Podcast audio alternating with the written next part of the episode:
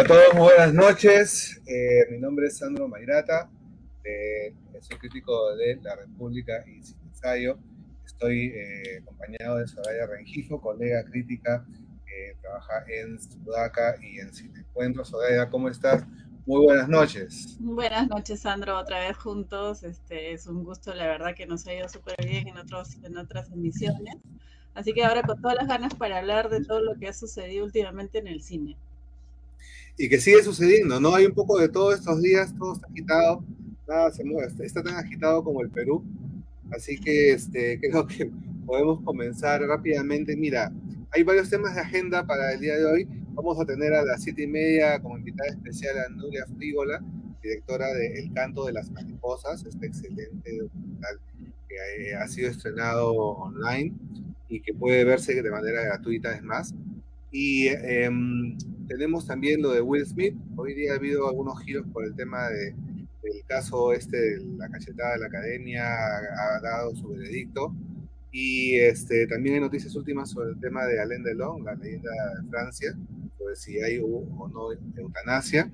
Y mm, están dos películas que vamos a comentar, una de cine comercial llamada Morbius, que ha agitado algunas aguas, y otra que merecería agitar más las aguas, que es entre estos árboles que he inventado, la película del norte que viene directo desde Trujillo y que nos ha gustado bastante, damos este damos un poco de spoilers sobre, sobre nuestro veredicto. Pero comencemos rápido. El tema de Will Smith, mira, eh, hoy eh, Will Smith le da el cachetado a Chris Rock, inicialmente no se disculpa, después se disculpa, y, la, y él eh, decide retirarse de la academia antes que lo voten. Sin embargo, eh, ahora tenemos que la academia, después de sesionar, da un veredicto adicional. No le quitan el Oscar, pero lo inhabilitan por 10 años de toda eh, presencia en los eventos de la academia.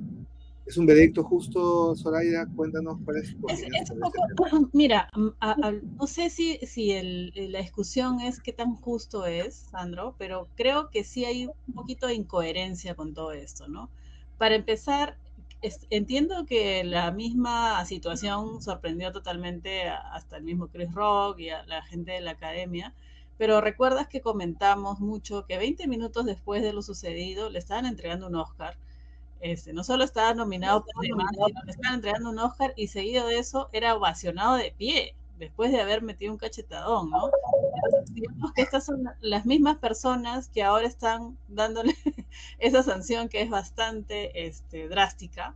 Entonces, para mí la primera lectura es que esto es como que muy incoherente, ¿no? O sea, es como que ahí algo, algo me hace ruido porque de un extremo nos vamos al otro, o sea, de la ovación de pie hacia un personaje que en verdad ya de por sí se había desacreditado totalmente 20 minutos atrás y ahora ya nos vamos a una sanción que va a durar pues demasiado tiempo, diría yo, ¿no? A pesar que a mí Will Smith no me gusta para nada, pero me parece un exceso.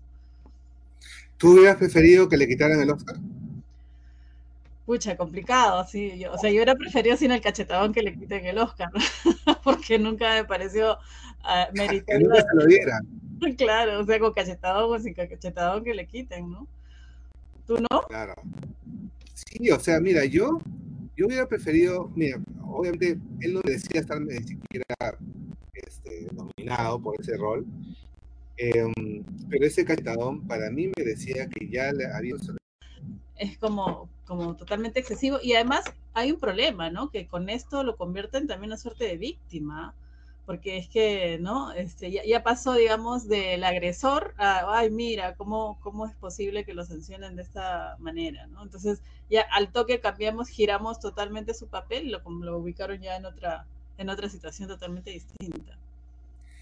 Ahora, em, ¿qué futuro le espera a Will Smith? ¿Tú lo ves a él em, protagonizando nuevas películas y de manera este, normal, acá no pasa nada? ¿O tú crees que sí la academia está mirando hacia un posible, eh, una posible sanción moral y tú crees que le rescindan contratos? ¿Qué, eh, cómo, ¿Cómo lo ves?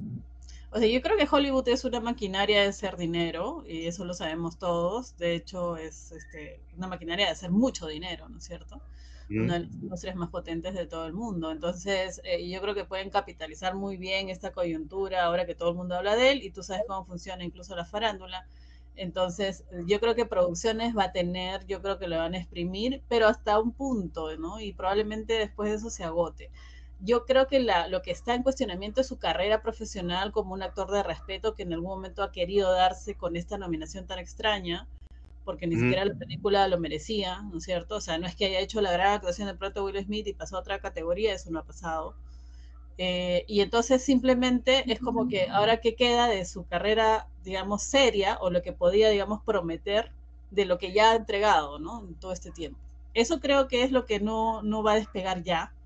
Lo que creo es que sí va a haber como un aprovechamiento de esta coyuntura comercialmente hablando, ¿no? Yo, este, yo veo que casos como él o de gente que ha tenido problemas como Roman Polanski, etcétera, eh, algunos actores toman la decisión de decir trabajar con él o no. Y hay casos anteriores de, gente violenta, por ejemplo, como Mel Gibson, que han reaparecido y después han vuelto a, retomar. Pero hay un periodo de, de éxodo, ¿no? Hay un, este, un ostracismo que, que demora un tiempo la gente en procesar lo que ha ocurrido. Yo también pienso que es excesivo 10 años desde el punto de vista de que lo vuelves un paria, ¿no? Eh, y ya lo es, digamos, por el, por el hecho mismo, pero 10 años es un poco raro. Yo hubiera sido, la sanción de quitarle un Oscar hubiera sido un poco más simbólico, dentro del punto de vista. Sí, sí, porque te repito, o sea, lo que estamos jugando ahora es que pasó a ser víctima después de haber sido agresor y creo que ahí hay este hay un problema ahí de perspectiva y ser estratégico también a la hora que tú sancionas a alguien, ¿no? O sea, ¿en qué lo estás convirtiendo, no? ¿Estás siendo justo? ¿Estás repitiendo la falta de alguna manera en la misma sanción? ¿O estás actuando con justicia, no? Creo que ese es un poco el problema. ¿Tú hubieras sancionado a Chris Rock, eh, ¿Qué, ¿Qué opinión te merece Chris Rock? Tú sabes perfectamente que a mí no me gusta ese tipo de humor. Este, y te dije, a mí me pareció ya fuera de foco verlo, sinceramente, en la ceremonia del Oscar. Creo que ya estamos en otras épocas. Eh, quizás se hubiera sancionado eh, e-, el tipo de humor que ya no es pues para nada, ¿no? Relevante, pero hasta por una amonestación, una llamada de atención y punto, ¿no? Más no va ahí tampoco, ¿no? Más no va, ¿no? Y como dijimos esa última vez que hablamos del tema, en realidad lo que le tengo que reconocer a Chris Rock, que no es este, un personaje eh, que a mí me, parezca ni siquiera simpático, pero lo que hay que reconocerle es que por lo menos el hombre se quedó parado y no reaccionó de, una manera que no hubiera sido como que más lógica, ¿no? Para cualquier otra persona. Yo este, creo que, como te había comentado hace un tiempo, todavía tiene para más. Este, este drama de, Will Smith Ahora, él ha aceptado, él ha dicho, acepto lo que dice la academia, ¿no? Pero igual Hollywood se ha partido entre quienes están a favor y en contra. Vamos a ver qué, qué ocurre. No sé si quieres comentar algo más al respecto. No, vamos a ver lo que ocurre. Como te digo, yo tengo el pronóstico de que esto se va a comenzar a explotar de manera comercial hasta un techo. O sea, el techo no lo veo muy alto con Will Smith. Creo que ya es parte también de un ocaso en que ha estado muchos años en la gran industria y no ha sabido, digamos, dirigir su carrera hacia algo mucho más interesante, ¿no? Eh, por más que ha sacado... Lo, he, intentado. Así, ah, ¿tú crees? no, tampoco vas a borrar, bueno. Ah, eh, Muhammad Ali, la película de Ali es interesante. Ah, bueno. La peli, wow, en busca de la felicidad no te En busca de la felicidad es la misma vaina de esto, sorry. pero es que Will, Smith, yo no, soy su fan, pero reconozco que tiene carisma y es un tipo que se rompe trabajando. Soy leyenda era una, una película interesante de ciencia ficción. Sí. O tampoco, tampoco, no le das nada. me, me, miras como diciendo, sí, sigue lo más que sigue lo más hablando. o sea, no me genera ninguna emoción. Es que yo creo que un, eh, un, actor, y, lo sabes perfectamente, Sandro, así eh, como amamos el cine, o sea, te tiene que trastocar, ¿no? Tienes que ver una actuación que realmente te, te, te, paralice o que, o que, no sé, te haga suspirar. Yo lo veo a él como una persona muy graciosa. muy simpática y lo veo casi siempre igual, ¿no? Ya lo de Ali, ok, quizás eso, digamos, ha sido lo que ha salido un poco más ya de su zona de confort a nivel de actuación. Pero ¿qué más? En busca de la felicidad es, esto. es la última película, es lo mismo. Ok. Bueno, pues dejamos ahí. Yo, yo, no soy tan, yo no soy tan malo con, el, con Will Smith en realidad. Me parece que Ali, una buena, una película, este, Soy leyenda, era interesante. Y por ahí que, o sea, eh, se robó el corazón de algunas personas con el tema de buscar la felicidad. Ah, sí, este, claro. Esas películas se roban el corazón, son películas de autoayuda y, ¿no? Ya, ya, ya se sabe perfectamente. Películas de autoayuda. Sí. es el Pablo Coelho. Totalmente. ok, pero bueno, eh, vamos, esa novela tiene para largo. Pero entonces quería entrar a una, a una película que esta semana se, se ha discutido bastante, este, sobre todo entre los, los, que esperaban este, grandes novedades de, de, Marvel. Sí. ¿La llegaste a ver, este, Morbius?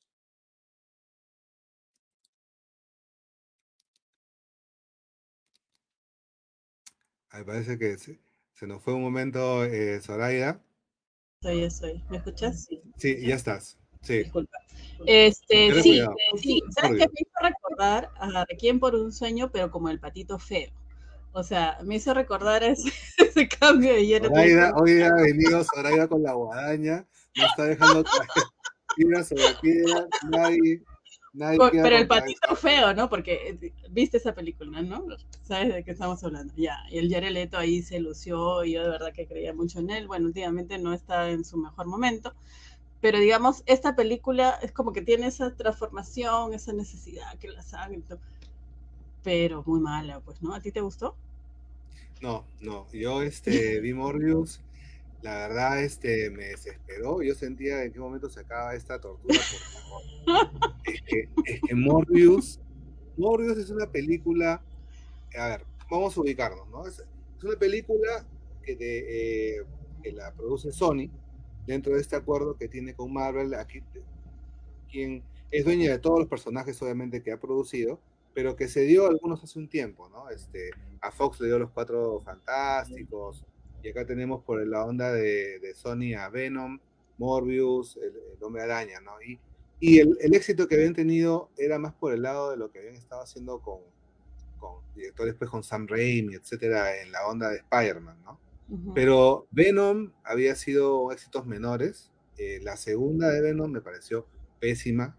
la, este primera, ¿qué te pareció? La primera estuvo regular, estuvo interesante. A mí me gustó, mira, que yo soy bien, a mí me gustó.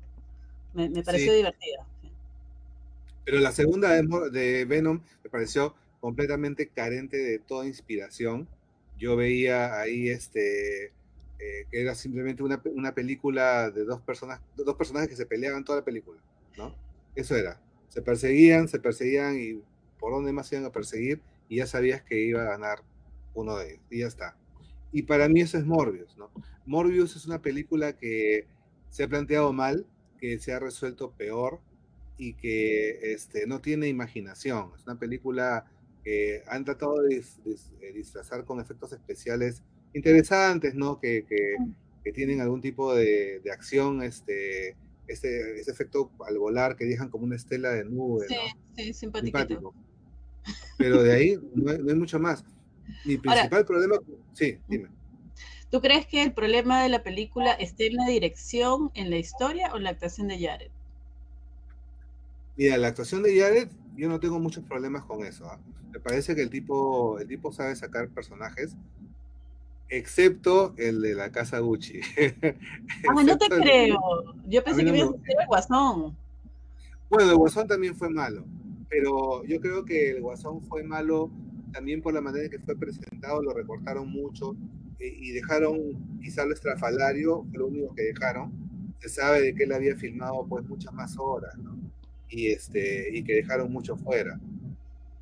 Yo, este, él ha tenido, yo digo de que Jared Leto ha tenido muy mala suerte en los papeles de, superhéroes, ¿no? Sí, es el peor y también este, el, ¿cómo se llama? Este Morbius lo deja muy mal por el contexto de toda la película, ¿no? Eh, curiosamente, sí, me llamó la atención la, la hija de Arjona, la, la, la chica Adi ah, Arjona. ¿Sabes, ¿Sabes qué es la hija de Arjona? No, acabo de enterarme. no sabía, pero ya sé de quién estás hablando. Claro, la, el interés romántico de Jared Leto en la vida real es Adria Arjona, es la hija de ah, Arjona. Muy guapa ella. Pobre niña. Ya. Este,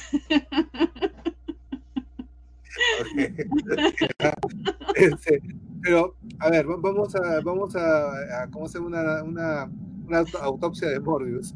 Entonces, ¿es de las peores de Marvel? Ay, no, la competencia es fuerte, no seas malo, no, no, no. Eso necesito tiempo para evaluarlo. ¿Ya?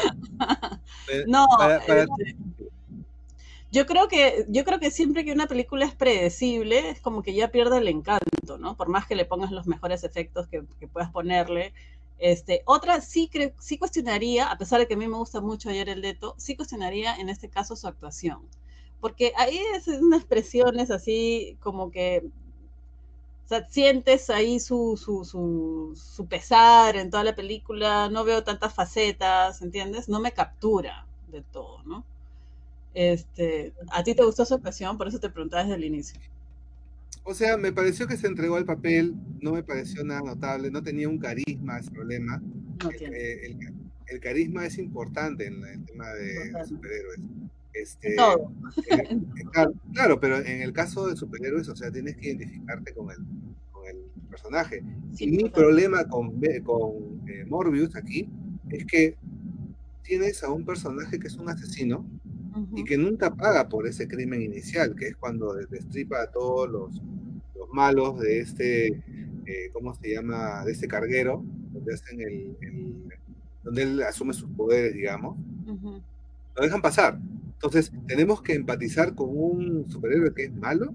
Claro. Yo no lo, no lo veo, de verdad que no lo veo. Y luego la relación con Matt Smith, con el eh, Milo, el, el, buen amigo de él, el autor Morbius, pues yo digo, eh, ¿qué, de, qué clase, ¿de qué estamos hablando? Eh, me parece que no, no hay una justificación de, de, de, de por qué te nos tendría que importar el destino de estos dos. No hay una justificación narrativa, ¿no? Creo que el guion es bien deficiente, pero también vuelvo al tema de la actuación de, de Jared, porque, claro, se supone que tienes que tenerle pena por esta suerte de enfermedad que tiene, ¿no es cierto? Porque es un cuerpo muy vulnerable en un principio, y entonces deberías sentir empatía por esa, por esa, digamos, constitución física, ¿no? Que te demuestra pero de ahí sigues, sigues removiendo lo mismo cuando ya pasaste otra cosa. Entonces ya como que no cabe ahí esa sensación y creo que él se quedó en eso. O sea, a nivel de actuación, de construcción del personaje, se quedó en esas expresiones, se quedó en esa, en esa primera, en ese primer aliento de lo que propone actoralmente y este, y eso es lo que no me parece muy convincente, ¿no? Entonces, bueno, eh, no es, no nos convence definitivamente este eh, Morbius. Pero tenemos otra película nacional muy interesante. Este, y ahí ya empieza, queremos realmente eh, hablar muy bien de esta película, la hemos visto los dos, yo este, con algo de retraso, pero tú la has visto antes. Se llama Entre estos árboles que he, inventado. El nombre es largo y de sí, sí, sí, yo sé. Este, cuéntanos de esta película, Soraya. Tuve el placer, como lo dije en, en la entrevista este, pasada, de poder ir a Trujillo, a Trujillo perdón, a la Van Premier, que justo este, nos invitaron, pues, ¿no? De Apreci. Y, este, y fui con toda honestidad, como te dije, con la idea de que iba a ver cualquier película, ¿no? Pero que está bien que se haga cine regional y está bien que nosotros vayamos hasta el lugar donde se produce el cine, ¿no? O sea, que no todo tiene que estar en Lima, ¿no? Eso, eso desde ya me pareció muy positivo. Pero cuando empezó la primera toma de la película, además un marco precioso, porque fue en el Teatro este, de Trujillo, que es una, belleza, el Teatro Municipal, eh, me quedé asombrada de la calidad visual de la película. De hecho, este Martín Rebasa Ponce de León, que es el director, es, eh, ha sido fotógrafo, bueno, es fotógrafo de profesión, es psicólogo. Es, creo que esas dos, esa combinación es... Y la primera toma tú has visto, Sandro, es una belleza fotográfica. Y tú dices, bueno, ya, de repente son tomas bonitas, ¿no? Vamos a ver qué onda con la historia. La historia es muy interesante. Es muy cinematográfica, o sea, no redunda tanto. Cuando hay diálogos, hay diálogos, pero no te tiene que contar la historia a través de los diálogos, sino que vas descubriendo más la esencia de los personajes, ¿no? Que es, que es lo que debería suceder en el cine siempre. Este, y la película es una belleza, ¿no? ¿Tú qué piensas? Claro. Yo, yo, yo lo que quiero eh, decir de esa película, de nuevo, entre esos árboles que he inventado, sabemos dónde se puede ver porque está de gira está de gira, llega justo el 30, si no me equivoco, de abril al Centro Cultural de la Católica, a la Sala Roja, si no me equivoco, y el primero de mayo. Ahí este, hemos, hemos colgado en Sin Encuentro, eh, hecho justo mañana lo voy a colgar una pequeña crónica de este viaje. También le he sacado una entrevista a Martín para Sudaca y ahí más o menos estoy tratando de promocionar las fechas que tiene exhibición, que además el plan que tiene Martín, cosa que me pareció muy interesante, él tiene claro que su película no es comercial.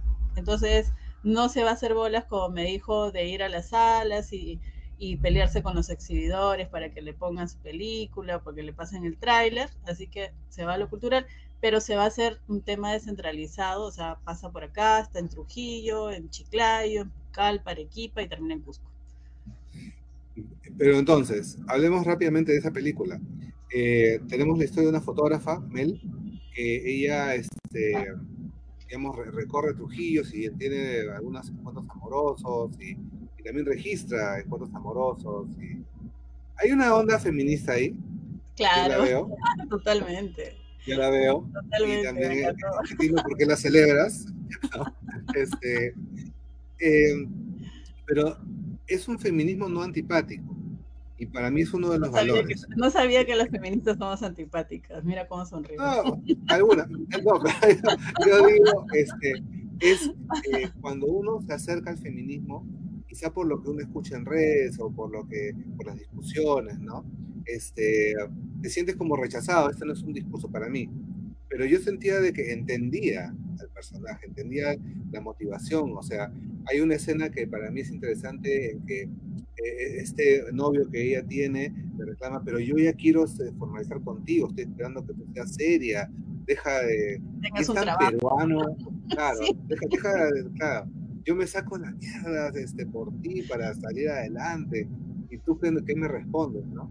Entonces es como que al final hay una obligación todavía en la mente del machismo peruano de que, tú, se entiende que tú estás obligada a seguir, Claro, y esa es una lectura, Sandra, esa es una lectura, otra lectura, porque sabes que en esa escena, y no queríamos spoilear, pero ni modo, en esa escena la sala se mató de la risa, la gente se mató de la risa. ¿Por qué? Porque la otra lectura es que normalmente eso lo dice una chica a un chico.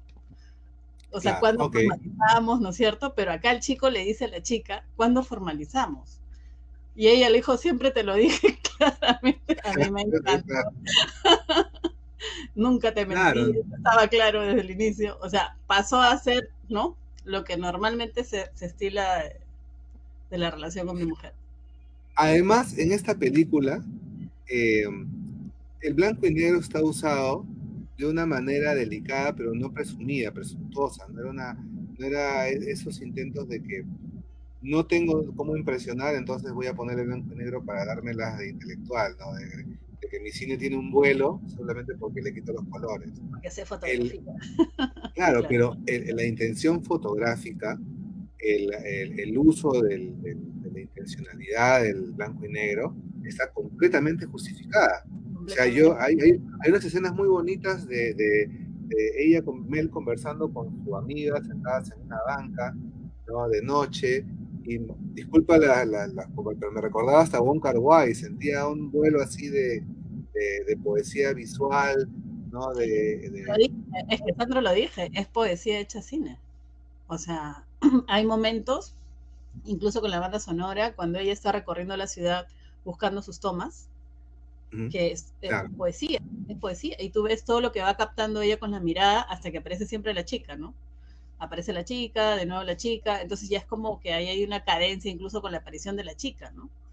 como un leitmotiv. Tú hablaste con el director y quiero recordarle a los que nos están viendo que en breves momentos tendremos a Nuria Frigola, directora de El Canto de las Mariposas, que ya está, ya, está ahí en espera, ya, ya lo hemos visto. Este, y hablaremos de su película, pero para cerrar el, entre esos árboles que he inventado, Eh, tú has hablado con el director Martín Rebasa. Eh, cuéntanos un poco de dónde salió, qué te dijo, de dónde vino esta película. Es bien gracioso porque en realidad él dijo que tenía una historia hecha para un hombre, o sea que Mel era un hombre. Pero por esas cosas del destino, que el actor se fue, que no sé qué, y al final quedó una chica, que es Mel, él convirtió todo su, toda su historia para una mujer que termina pues relacionándose con otra mujer. Eso ya no lo conversamos, la verdad, porque no me pareció necesario, pero sí era una suerte de relación lésbica, ¿no? O sea, que no termina de ser explícita, pero se sobreentiende. Entonces, eh, él parece que iba a contar justo de otro punto de vista, pero se dio cuenta una vez que tocó que con respecto a una mujer, que el universo era tan amplio y que comenzaron a salir una serie de cosas que le dio mucha riqueza a la, a la historia, ¿no? Entonces, es como que de ir explorando en la historia misma es que fue descubriendo más o que pudo, digamos, darle más, más fondo a la historia. Yo este, lamento de que esta película no, no, no tenga la, la, ¿cómo se llama? La exhibición la, que, que tienen las eh, otras películas que han estado en la cartelera, pero igual saludo que, eh, y es un comentario general, eh, como se han quedado películas pendientes por la pandemia, en estos meses siento de que todas las, todas las semanas hay estrenos peruanos, ¿no? Este, constantes, incluso se, se, escapan algunos de los sí, ya no la del radar, ¿no? Cuando nos quejábamos de dónde están las películas, ahora acá están. Entonces no hay excusa para, este, para decir no, no, no hay que ver cine peruano. Entonces, este, sin más, eh, queremos recomendar entre esos árboles que he inventado la gran película nacional de Martín Rebasa, director trujillano, filmada en Trujillo, en blanco y negro, impecable.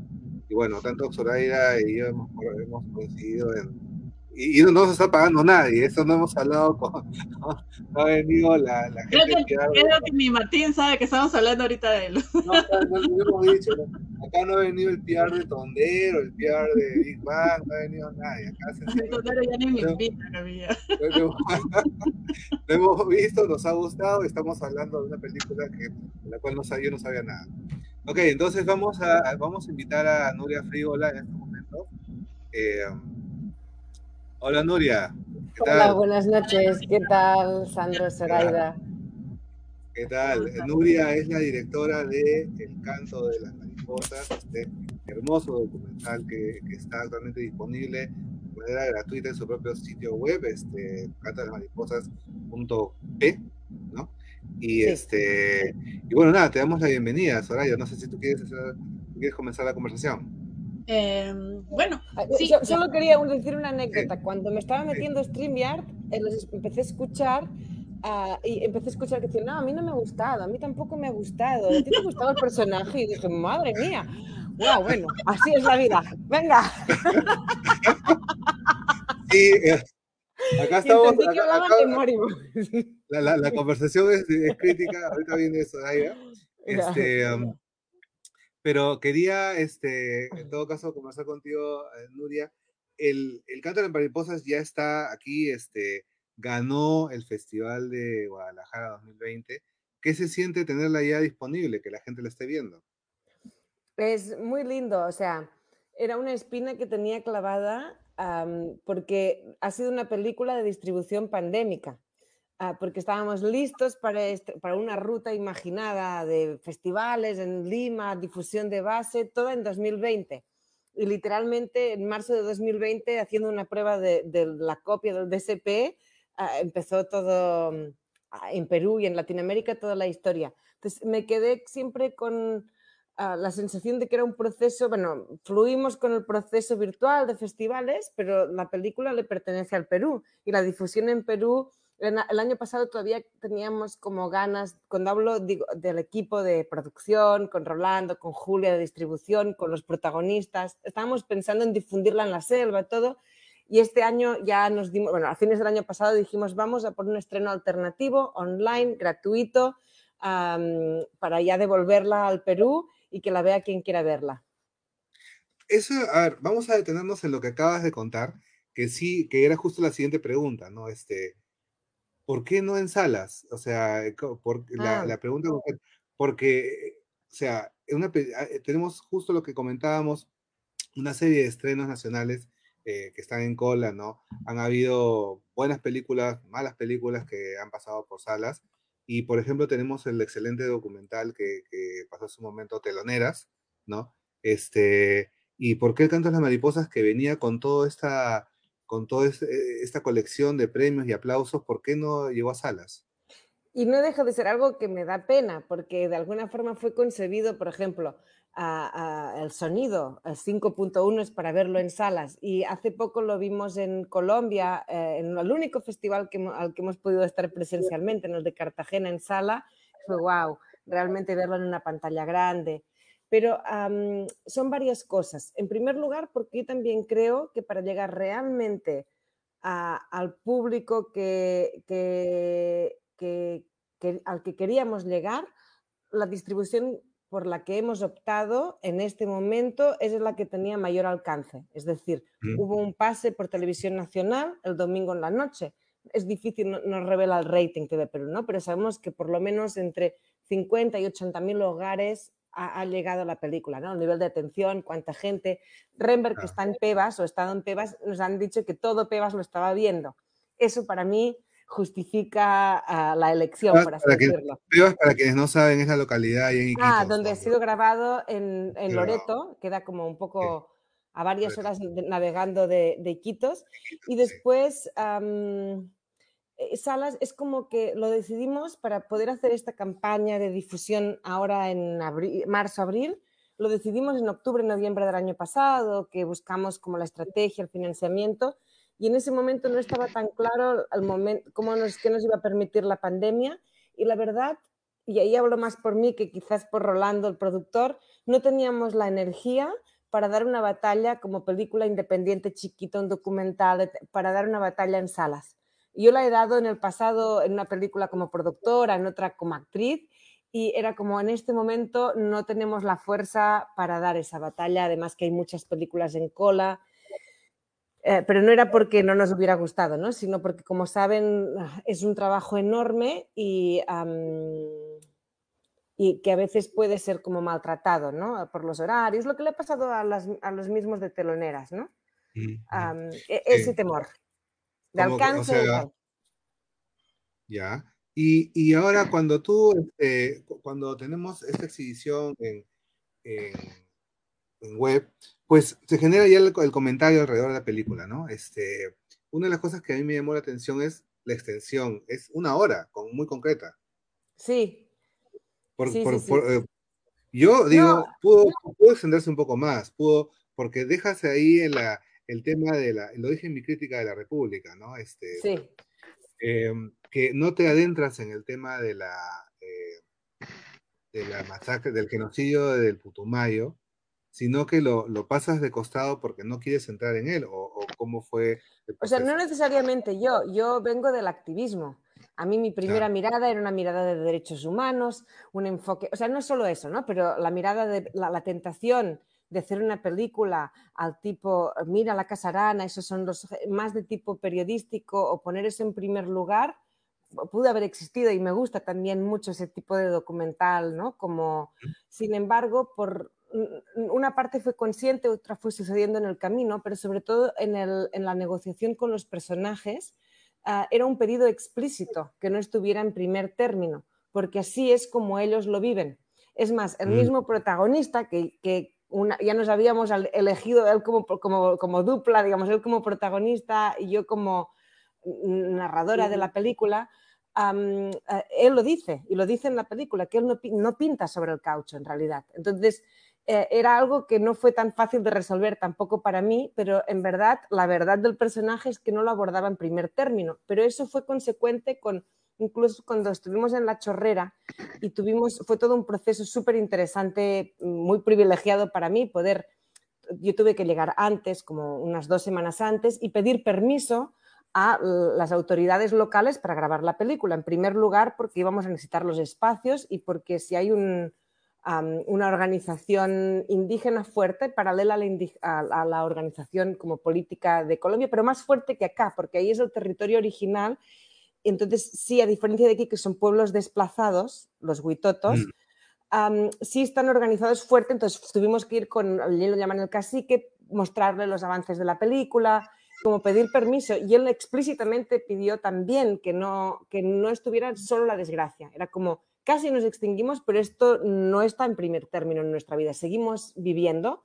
Y adicionalmente piensa que también en Colombia ellos han vivido después de eso otras mil desastres. Es decir, han tenido la guerra. Los que eran nuestros personajes o asistentes de producción, que eran los mismos grabando por la selva así, uno había estado en las FARC, el otro había sido paramilitar. O sea, las historias que carga la gente son muy fuertes. Entonces, eso no lo viven en primer lugar en su identidad, por así decirlo. Entonces, eh, mm, fue la forma que, encontramos de contar la historia, sin ponerlo. Sin embargo, está como, como fantasmas, como está en ellos, y yo siento que muchas personas pueden terminar de verla y googlear, ¿no?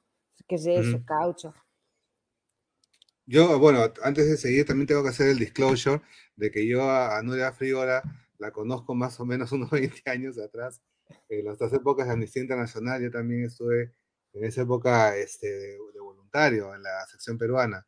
Y, y, se, y se nota, o sea, deja, deja de respirar, o sea, transpira el documental mucha de la esencia de lo que tú quieres de eh, tu sentido de reivindicación de esta, del, olvido de estas personas que, a través del arte, digamos, este, liberan algo de esa pena ancestral, ¿no? Que viene de la época del caucho. Em, también veo el documental que tú este, usas recursos que vienen más de, del, museográfico, ¿no? O sea, siento que a un momento eh, con esos poemas que salen en la pantalla, con esa foto fija de alguna mariposa y, este, y esa, esos susurros ancestrales en lengua originaria, ¿no? Se vuelve, eh, se hace envolvente, ¿no? ¿Cómo, ¿Cómo fue el proceso de incorporar eso? ¿Fue, ¿Fue algo consciente o también un recurso que surgió? O sea, fue consciente, y pero surgió en el camino. Es decir, no es que había un plan en el año 2015 y que ejecutamos, fue un proceso que se fue descubriendo cómo contar la historia. Pero cuando primero conocí a Rembrandt, después supe que su abuelita Marta era como una matriarca, después supe que existía, que la habían grabado, que la había grabado Fernando Valdivia, una documentalista argentina Roberta Sánchez, que el mismo Rembrandt, y he visto la grabadora que tienen Santiago y Rembrandt en su casa de cassette, habían grabado a Marta, y, sí, por un tema de, ah, me parecía muy valioso, y a ellos también, por eso lo habían grabado, tener a esta señora hablando en Huitoto Munuca y es una señora a la que Rembrandt siempre se refiere. Entonces era como su lugar natural era que fuera la narradora de la película y además mm. existía ese sonido y su forma de hablar es tan poética que me parecía injusto que se convirtiera en un subtítulo a pie de página, sino que plantearlo así fue una propuesta como para poner realmente en primer término sus palabras incluso ahí. Y además que fue una opción estética que, me parecía bello, me, provocaba usar ese recurso. Ah, pero no fue, o sea, fue en la prueba y error a la hora de contar la historia. No fue algo, es como les digo, que estuviera planificado. Jugamos mucho en edición con Nicolé ah, para ver cómo incorporábamos estas cosas y también cómo incorporábamos ah, el archivo, porque hay archivo sonoro y archivo también fotográfico. Y uno de video algunas cosas y ya a pararle paso a, Zoraida, que creo que ha estado en idas y vueltas ahorita.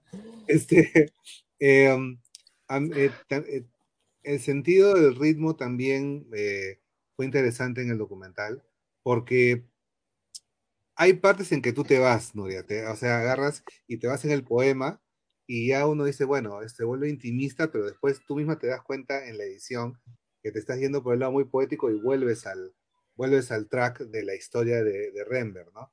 Y después, o sea, tú te das la licencia de introducir esa poesía visual eh, para acompañar la narración que quizá hubiera sido lineal en otra propuesta, ¿no? O sea, acompañarlo a, su lugar de origen y el reencuentro. Pero eh, esa necesidad eh, poética surge de, de, tu acercamiento a Rembert como artista? ¿Cómo te involucras en todo? Ni siquiera escuchamos a mariposas cantar, o sea, es, un, una metáfora, ¿no? ¿dónde están las mariposas que cantan? Entonces, hay mucha, la poesía está intrínsecamente ligada al lenguaje de tu documental. Para mí, yo, yo, tomo estas palabras como un halago. Quizás son una crítica, pero digo, gracias, qué bien que hay. Ah, es como, sí, siento que la poesía... Hay un poco de crítica, pero es comentario, comentario crítico. es inevitable, es inevitable. Es como cuando dicen, ay, qué infantil, gracias. no. a mucha onda. Para mí, eh, para mí era como... La poesía estaba en, en Marta, en esos textos que mi primer acercamiento fue a través de algunos cuentos que han publicado y realmente son poemas. entonces, ah, la poesía tenía que estar porque estaba en la narradora y no tenía que estar solo en esos poemas que están ahí, sino que manifestarse en algunos momentos. Y dicen a veces que, que el documental es es el encuentro del documentalista con los personajes. Y en ese encuentro había poesía, porque mi forma de vivir la Amazonía, eh, tanto física, la naturaleza, como, como, como, los habitantes de la Amazonía viven la Amazonía, está llena de poesía. entonces me parecía que tiene como toques mágicos y toques muy terrenales. Y eso sí, sí me gustaba que estuviera. Ah, es decir, en un momento almuerzan, una cosa súper cotidiana, pero por otro lado ah, también te hablan de los espíritus que están en el bosque, entonces en el bosque, ¿dónde encontramos esos espíritus? ¿no? Entonces buscar hacerlos presentes, ¿no? llamarlos también. sí. Sí, mil disculpas porque hoy día justo en mi cámara se le ocurrió malograrse en pleno en vivo. Este, y me he perdido mucha parte de lo que estaba conversando pero creo que justo la, pregunta para mí también era el vínculo con, con Renber, ¿no?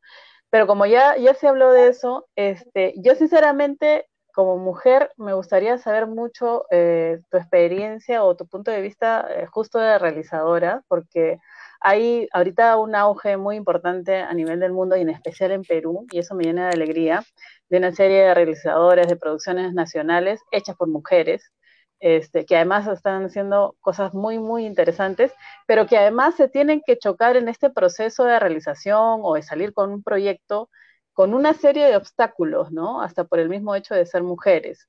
Entonces, ese punto de vista de tu experiencia, quería saber cómo, cómo había sido, Nuria. Me cuesta distinguir lo que ha sido por ser mujer o lo que ha sido por ser novata, porque es mi ópera prima en un largometraje y se sufre pero se goza. Es decir, sí, sí, digamos, hay colegas que dicen no, que les pasa en la segunda, en la tercera, pero, pero descubrir varias cosas, pero en primer lugar suena cliché, pero encontrar, confiar en tu propia propuesta, no sé si fue por ser mujer o por eso, por ser mi, mi, primera... mi primer largometraje, porque había hecho cosas más chiquitas, más guerrilla, sin, sin tanto equipo. Entonces, es difícil distinguirlo. He tenido sobre todo apoyos es decir, apoyos y el equipo con el que terminé el proyecto, porque fue mutando, es un equipo, es un proyecto de, largo aliento, de estos que se hacen en varios años, y quien permanece, en ese caso fui yo y los personajes, ¿no? Pero fue, mm, mm, uno es, siempre pasa, ¿no? En las películas independientes, que es motor, pero el equipo con el que acabé trabajando, Nicolé era una editora mujer, eso me pareció súper importante, y después elegimos que la música la hiciera también una mujer, Karim, es genial, sí, porque es muy minimalista, pero es, maravilloso trabajar con ella, es tan versátil, tan sensible, tan práctica, sí. Ah, pero después, por ejemplo, la fotografía, menos unas cosas de investigación que hice con una amiga, con Jessica, el resto es el director de fotos Nicolás Landa y antes había trabajado con hombres, he trabajado básicamente con hombres, igual que el sonido directo. sí fue difícil es difícil identificar exactamente, pero yo sí creo que he vivido machismo en el proceso en algunos momentos, pero nada tan crítico como para no poder seguir, ¿no? O sea, sí ha sido, pero ha sido sobre todo un camino de confianza, ah, de, aprender a confiar en mí, en mí, en ese rol que, me tocaba, que es de conducción, que es un rol que también tiene componentes gerenciales, por así decirlo. Tienes un equipo y hay que organizar el baile, ¿no? Entonces sí ha sido un aprendizaje. Solo puedo decir que, he salido más fuerte. así que supongo que he crecido como, como mujer, por así decirlo, también realizadora. Claro, porque es que en realidad cuando tú decías que no sabías identificar por lo que es tu ópera prima, este, casi todas las eh, directoras con las que he conversado han sacado su ópera prima, ¿no? Y, son mujeres, ¿no? Para la redundancia. Entonces, o sea, me refiero que, que no sé si, qué es lo que hice por novata, es decir, que si hubiera sido un hombre igual hubiera sufrido por, por ser la primera vez que se encuentra enfrentado a un proceso así, ¿no?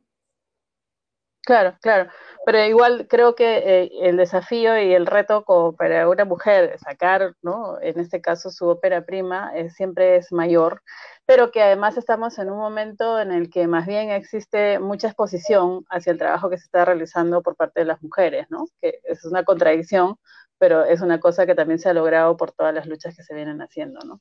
Ese, es un poco el lado que me, me interesa este, conversar contigo. Y no, y el Perú es un país de documentalistas mujeres. O sea, ah, la, historia documental del Perú está marcada por un montón de pioneras y, muchas de las Hedy Honeyman que me ha aconsejado ah, menos, pero también y Hedy Honeyman es la que me decía Rembert no pinta sobre el horror. ¿Por qué quieres que pinte sobre el horror? Acéptalo. O sea, cada persona que se ha cruzado en el camino en cada conversación a Mari Jiménez también me regaló una buena conversación con preguntas un poquito la que tú me haces. Ella me decía algo que, es, como cuando no entiendes justo de no en plan, ¿qué me está queriendo decir? Me decía, ¿en qué silla quieres sentar al espectador? ¿En la silla del que observa o en la silla? Y, a ese tipo de consejos que muy generosamente muchas personas me han regalado en conversas en el camino.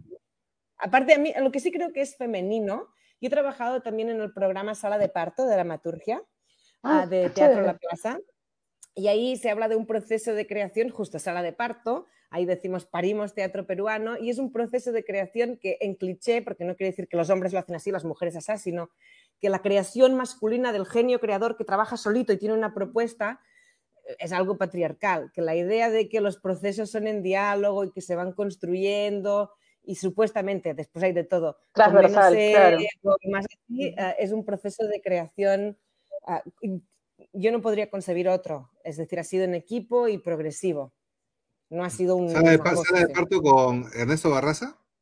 Ernesto Barraza, no sé si ha sido uno, creo que ha sido uno de los profesores. Yo he estado desde el año 2017 en ese proyecto porque tiene ya 10 años sala de parto. Claro, claro. Sí. Y entonces la, la, la gestación, bueno, de, de, de, Canto de las Mariposas da origen a, toda esta este viaje a, través de la mirada de Renberg y lo refrescante de ver una mirada este, distinta, ¿no? Porque los documentales sobre el tema de la, de la Amazonía, pues eh, últimamente han estado un poco dejados de lado, ¿no? Estamos muy concentrados en costa y sierra, pero no hay mucho de Amazonía últimamente en la producción documental. Em, tu siguiente proyecto... Valdivia siempre está ahí, produce que produce. uh, ¿cómo que no? 2020, 2019. ¿Tu, próxima, ¿Tu próximo proyecto también es tema amazónico? no necesariamente tengo clarísimo cuál es mi próximo proyecto. Estoy en el equipo de producción de un documental tipo docu directo, todavía está en, en postproducción del proceso de Hamlet, a una obra de teatro que se montó en Perú en 2019 con un elenco de personas neuroatípicas, síndrome de Down y discapacidad cognitiva. Entonces se grabó todo el proceso mientras montaban la obra. Ahí estoy en un rol de producción no tan cercana al proceso creativo en sí. Y después, con un colega de sala de parto, con Jano Clavier, estamos trabajando hace tiempo un proyecto que se llama Allen Huillacuicuna, que es más transmedia, buenas noticias en quechua, que hemos trabajado con Cruz Roja, que es de, decimos, cuerpos ah, que se mueven buscando cuerpos que no están, que tiene que ver con el trabajo con familiares de desaparecidos, de un trabajo que tiene varios niveles, talleres de danza, ah, espectáculo y también proceso audiovisual. Yo participé en la primera, el primerísimo que hicimos en 2019 en Huamanga, ah, el del año pasado que se hizo virtual y se está por estrenar, no, solo he participado más en gestión pero estamos como preparando otros pasos. Nos gustaría trabajarlo en la selva, con, con mujeres ashanincas. Entonces, pero tiene que ver con, también tiene que ver con memoria, por así decirlo, más que una zona geográfica. Qué chévere. sí, porque fue muy importante tu documental, bueno, fuiste productora de Hija de la Laguna, ¿no? sí. Habrá posibilidad, creo que algo que nos comentaste, pero solamente para aclarar, ¿hay alguna posibilidad de que Canto las Mariposas llegue a Netflix, por ejemplo? O a nos gustaría, es decir, los siguientes pasos, que justo estamos viendo la estrategia de los siguientes pasos después de devolverlo al Perú, nos gustaría mucho un, devolverlo a la chorrera, que esto es algo, lo, que hemos hecho es enviar fragmentos por un grupo de WhatsApp, nos gustaría hacer un pase en la Casa Arana, justamente. Nos gustaría que se exhibiera en la televisión de Colombia, Brasil y Gran Bretaña, igual que se ha hecho en la de Perú. Y nos gustaría estar en una plataforma de streaming iberoamericana. Obviamente sería bueno, pero esto no es algo que uno desee y está, es como lo de las salas. Es todo una negocio. Es difícil, ustedes saben, ¿no? Conversan siempre con cineastas, es difícil. Pero alguna plataforma encontraremos. Porque sí tenemos muy claro que hemos hecho el documental para llegar al público. Siempre pensamos eso, que queríamos que, que, alcanzara una audiencia. Sabíamos que era una audiencia no masiva, pero sí creíamos que había a nivel local, a nivel peruano capitales y también a, más allá de los festivales de cine que, que, dan prestigio, pero alcanzan muy poca gente, ¿no? A un público más general. Sí. ¿Sabía? Sí, no, no, no, estaba escuchando, sí. Estaba pensando justo en lo de Netflix y este y toda la apertura que ahorita tiene con el cine nacional, ¿no? En realidad sería sería un golazo poder este incluir este documental en la plataforma. Eh, nosotros nos hemos ofrecido, por así decirlo. Ah, ya, andaba primer paso. A ver si muestran interés. Como saben, bueno, es a de distribuidor y toda esta historia, que no, no está tanto en nuestras manos. Claro, en realidad tienen todo para hacerla. O sea. Eh, yo creo, yo creo que además, de verdad, este precedente de las películas nacionales que han entrado a Netflix es muy bueno. O sea, estamos, digamos, en un contexto en donde ya es algo, o sea, no sé, hace unos años atrás era como que decir Netflix, ay, no hay forma, ¿no? Pero ahorita, justo con todo lo que ha ingresado en nuestro a Netflix, me parece que es un contexto que es muy favorable para lograrlo, ¿no? ojalá, sería... Ah, me parece una opción muy democrática, por así decirlo. Eh, tenemos Estados Unidos, no porque lo adquirió la televisión pública y la pusieron por, la tienen como, la activaron por internet, entonces en ese territorio no, pero sería genial a Latinoamérica y España. Que se pudiera poner, todos los países de habla castellana. ¿Está en NPR, estás diciendo? PR, ¿qué significa? Que estamos... Eh, NPR, la, la televisión pública de Estados Unidos. PBS. A PBS. Sí, sí, sí. Pensaba que decías, tipo, están haciendo PR con Netflix. Y No, no, en PR. Sandro. En PBS, estuvo, sí, lo adquirió Point of View. Y de hecho nos hemos copiado el modelo de Point of View, porque en agosto del año pasado se estrenó en la televisión pública, llegó a más de 4 millones de espectadores y la pusieron 60 días en YouTube geolocalizado. Y eso ahí fue mm. como, no, ya no puedo soportarlo más, hagamos lo mismo en Perú. O sea, no tiene sentido que la película El canto de las mariposas, dos años en festivales, la ha visto quien ha querido en Estados Unidos y en Perú no no puede ser. claro, me dejo el, sueño de la difusión de base, porque hasta hace poco no era prudente irte a pebas así, pero hagámoslo por internet y por televisión, porque aunque parezca mentira, aunque esté disponible en internet, el público que la ve en televisión, personas que no saben cómo conectar la computadora para verlo en una pantalla grande y así, es también un buen asunto. Y es muy emocionante también, no tiene el espacio que compartes con el público, pero tiene la sincronía. Saber que en ese momento hay miles de personas que la están viendo. Yo pensaba en los hogares en la selva, que lo podían ver. es muy emocionante esa sensación de sincronía que da la televisión.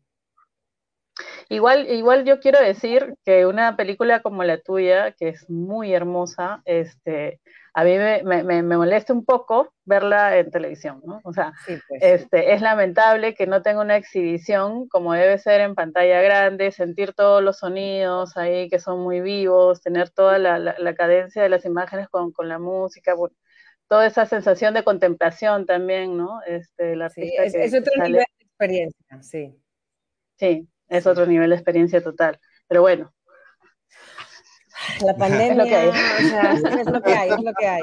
También digo, imagínate estar y que te den a las 2 de la tarde a y a las 4 de la tarde y que a las dos semanas te chotearon, o sea, es como...